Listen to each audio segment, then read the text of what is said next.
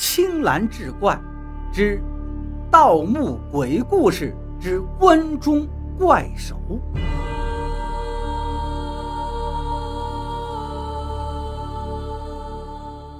人皮画倒了下去，孙老四的眼睛恢复了清明。与此同时，另外一侧的孙老大发出了一声惨叫，他正拼命地把自己的头从人皮画里往外拔。人皮画的肚子已经合上了，上面像是长满了锯齿一样，死死地咬住了孙老大的脖子。他每拔出来一寸，脖子上的皮肉就少一寸。已经露出了深白的颈骨，大哥！孙老三跟孙老四异口同声地叫道，抡圆了手里的工兵铲，砍倒了人皮画。可是这时候，孙老大的脑袋已经只剩下个骷髅头了，两个眼眶也变得黑洞洞的，显然是活不成了。哎，都怪我动作不够快呀！我假惺惺的顿足捶胸，孙老大抬抬手指向我，却什么话都没说出来，就断了气。我们继续往前走吧，得了什么宝贝，你们兄弟拿大头，也算是宽慰你们大哥的在天之灵。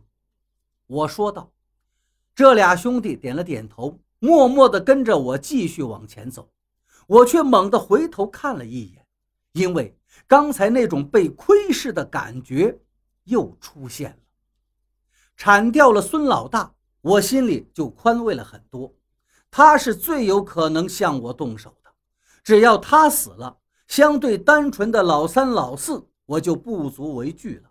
何况我也需要这两个人替我趟雷。出乎我意料的是，我们竟然很快找到了主墓室，而且这一路上。竟然连个陷阱都没有。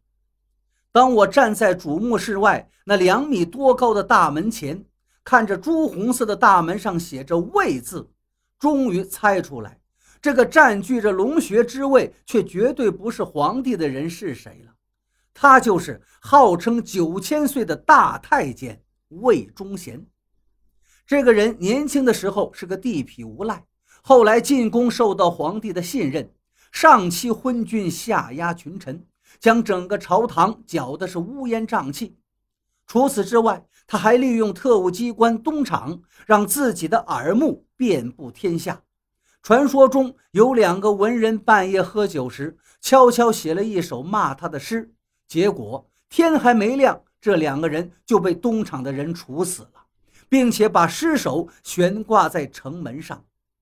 而这座古墓的前半段如此凶险，后面却什么都没有，八成是因为此墓的后半段乃是魏忠贤失势之后所修，根本无暇布置机关，只能草草应付了事了。如此说来的话，这墓里怕是也很难找到值钱的玩意儿，甚至说他本人的尸首是否还在这儿都很难说了。开门之后。我发现自己预料的完全没错，墓室正中央是一口九尺大棺，被人用十二颗镇魂钉牢牢钉死。墓室周围空荡荡的，别说金银珠宝了，连个牌位都没有。可在我推开墓室门的一瞬间，我是分明看到棺材晃动了一下。我心说：难道这魏忠贤死而不僵？在关中已经变成一个大粽子了，此等手上冤魂无数的恶人，只怕会变成极为凶恶的黑毛粽子了。我暗中提防起来，站到了棺材的西南角，孙老三站在东北角，孙老四站在东南角。我们小心翼翼地拔掉了三颗镇魂钉，将撬棍塞进棺材盖子下面的缝隙里。一。二三起，我喊着口号，手上装作很用力的样子。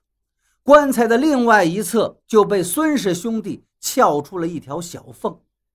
这个魏忠贤在下葬时肯定会用阵法封住他的气息，只有这样才能保证他不会冲出棺材作怪。也就是说，魏忠贤其实是在阵法作用之下的。如果他想从阵中突围而出，势必要从东北方向的生门冲出来。我于是抢先站住了方位与之相反的死门，死掉的就必然是他们孙氏兄弟当中的一个了。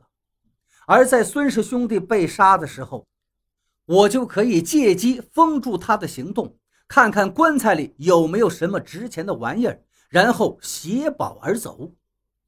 果然，一只蜡黄的手从棺材缝里伸了出来，直接抓住了孙老三的撬棍。起尸了！孙老三大叫道，双手却死死地握着撬棍不放。三哥，快松手啊！孙老四也喊道：“不行啊，我松不开。”那只手顺着孙老三的胳膊一路向上摸去，他摸过的地方都会出现一条细细的伤口，然后那个伤口就像被人用手扒开一样，向两侧分去，露出里面的眼睛来。而那些眼睛一睁开，就死死地盯着我，就像在监视我一样。孙老四大喝一声，将自己的撬棍从棺材盖子下面抽了出来，狠命向那只手砸过去。只听“当啷”一声，那只手掉到了地上。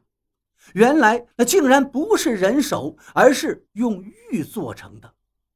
孙老三的手终于松开了，他的脑袋缓缓地转向了我这边，睚眦欲裂地说道。原来你从一开始就打算把我们兄弟都害死在墓里。